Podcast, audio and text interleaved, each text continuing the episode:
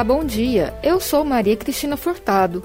Estamos de volta aqui pela Rádio Universitária da UFG com os boletins informativos desta quinta-feira, 23 de dezembro. O ouvinte da Rádio Universitária acompanha durante todo o dia informações sobre a Universidade Federal de Goiás, Goiânia, Goiás, Brasil e o mundo. Ouça a Rádio Universitária pelos 870 AM, pelo site radio.fg.br e pelo aplicativo MinUFG.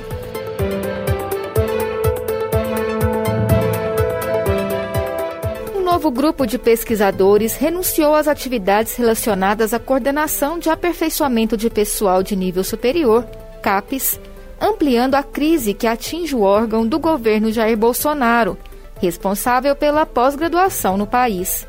24 pesquisadores da área de zootecnia, recursos pesqueiros divulgaram carta de renúncia coletiva na noite desta quarta-feira. Do total, três são coordenadores e 21 consultores. Com isso, já são 138 os pesquisadores que se afastaram da CAPES com críticas à presidência do órgão. Cláudia Manzani Queda de Toledo. A CAPES é ligada ao MEC, Ministério da Educação. Questionada, a CAPES não respondeu.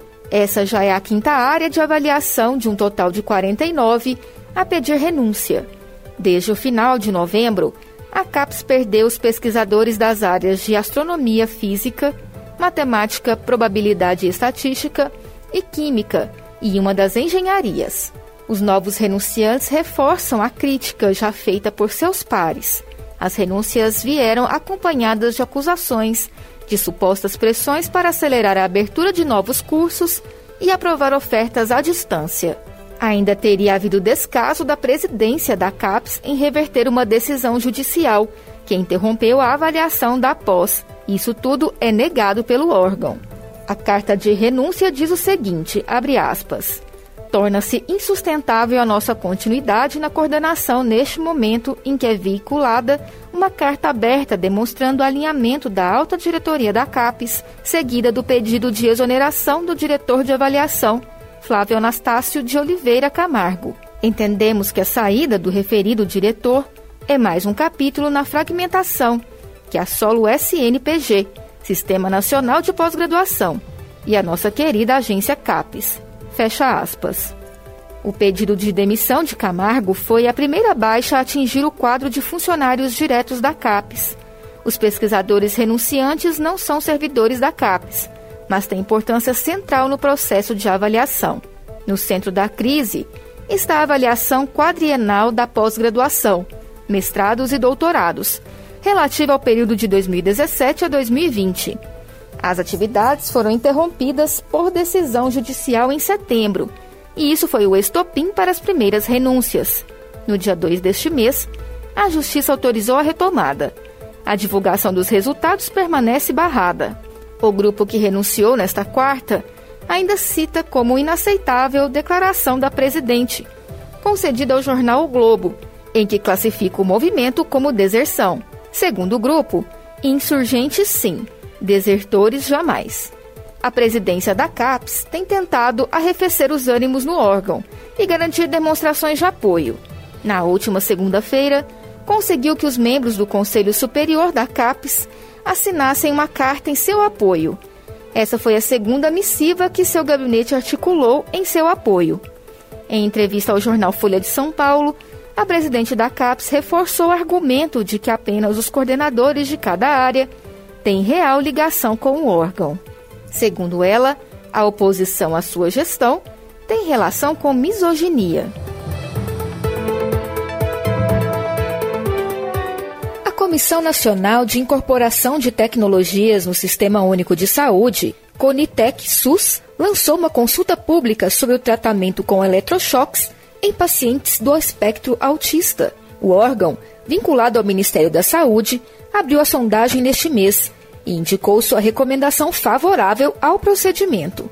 A Conitec defende o uso de eletroconvulsoterapia para tratar comportamentos agressivos de pacientes do espectro autista no Brasil. O método usa uma corrente elétrica a fim de produzir uma convulsão generalizada, a fim de controlar o comportamento do paciente. Mas, segundo as entidades da área de saúde, Além de arcaico, o uso desse tipo de procedimento viola a Convenção dos Direitos Humanos e é considerado como tortura pela Organização das Nações Unidas, ONU. Entre as entidades que se manifestaram contrárias a esse tipo de tratamento está o Conselho Federal de Psicologia. A presidente da Comissão Especial de Psicologia na Saúde do Conselho de Psicologia de Goiás, Ana Lourdes de Castro Esquiavinato, explica que o sistema Conselhos vê essa proposta com muita preocupação. É, o sistema Conselho de Psicologia vê isso com muita preocupação né, e muita inquietação. É, primeiro, a gente precisa pensar sobre as questões históricas que a saúde mental tem, né, principalmente pela luta antimanicomial e a reforma psiquiátrica, e o que a eletroconvulsoterapia representa nesse processo. Né? A gente sabe que a Organização é, das Nações Unidas, né, ela desde 2013, ela já retrata isso como um método que viola a Convenção dos Direitos Humanos, né, e é considerado tortura, né? Ela não tem, ela não há uma comprovação científica, um embasamento científico sobre a questão da, de resultados positivos do espectro autista.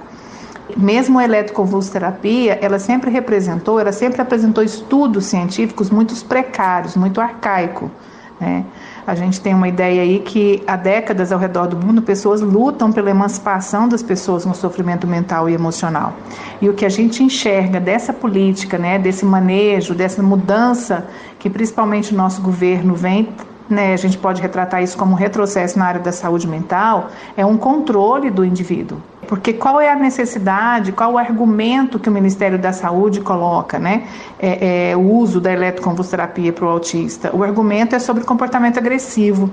Então, diante da psicologia, diante da saúde mental, nós precisamos pensar de que comportamento agressivo eles estão retratando, falando. Porque se a gente for pensar um comportamento agressivo, é, ele não é só, só questões neurológicas que embasa, mas a gente precisa pensar no cenário que, esse, que essa pessoa está inserida, a gente precisa pensar no contexto que essa pessoa está, familiar, né, social. A psicologia vê isso com muita preocupação.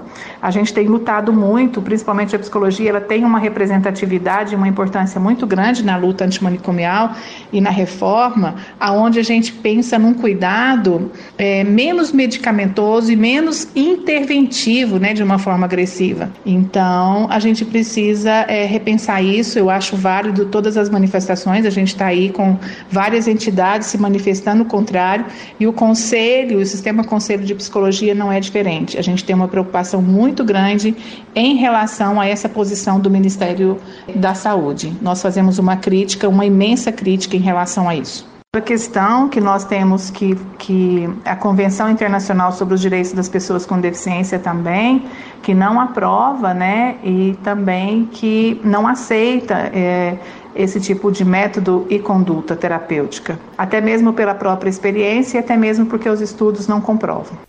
A psicóloga Ana Lourdes faz uma pontuação sobre a necessidade de investimento em pesquisas e na formação de profissionais da saúde, para que os tratamentos em saúde mental não sejam pautados por violência e violação de direitos humanos. Que a gente precisa no nosso país, né? Eu acho que a gente, é importante a gente colocar isso, que a gente precisa desenvolver pesquisas, que a gente precisa desenvolver métodos, né? A partir de um modelo psicossocial de cuidado das pessoas, é que a gente precisa desenvolver mais é, capacitação aos profissionais da rede de saúde. O investimento ele precisa ser muito mais focado hoje dentro de uma política pública mais sustentável né, é uma política específica para este segmento, mas sem pensar em violação de direitos humanos, né, sem pensar em tortura, sem pensar nesse tipo de violência que é o que esse método traz como uma representação muito ruim para a saúde mental. Né? Então, é, eu acho que é isso. Essa é a posição que o Conselho, que o Sistema Conselho de Psicologia enxerga e vê com muita preocupação e com muita indignação.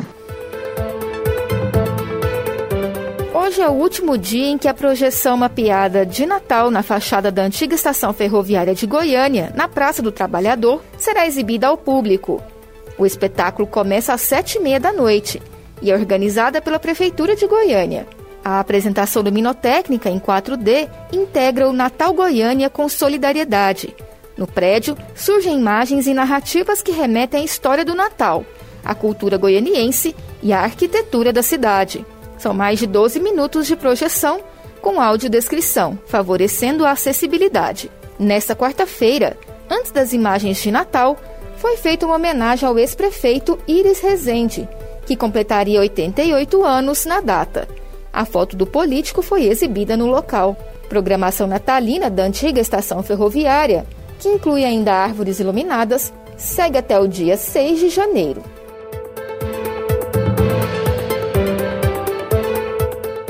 Boletim informativo da Rádio Universitária volta logo mais às 3 horas.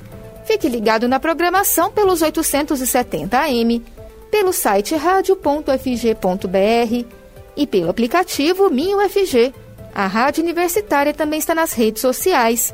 Siga a rádio no Instagram e no Facebook.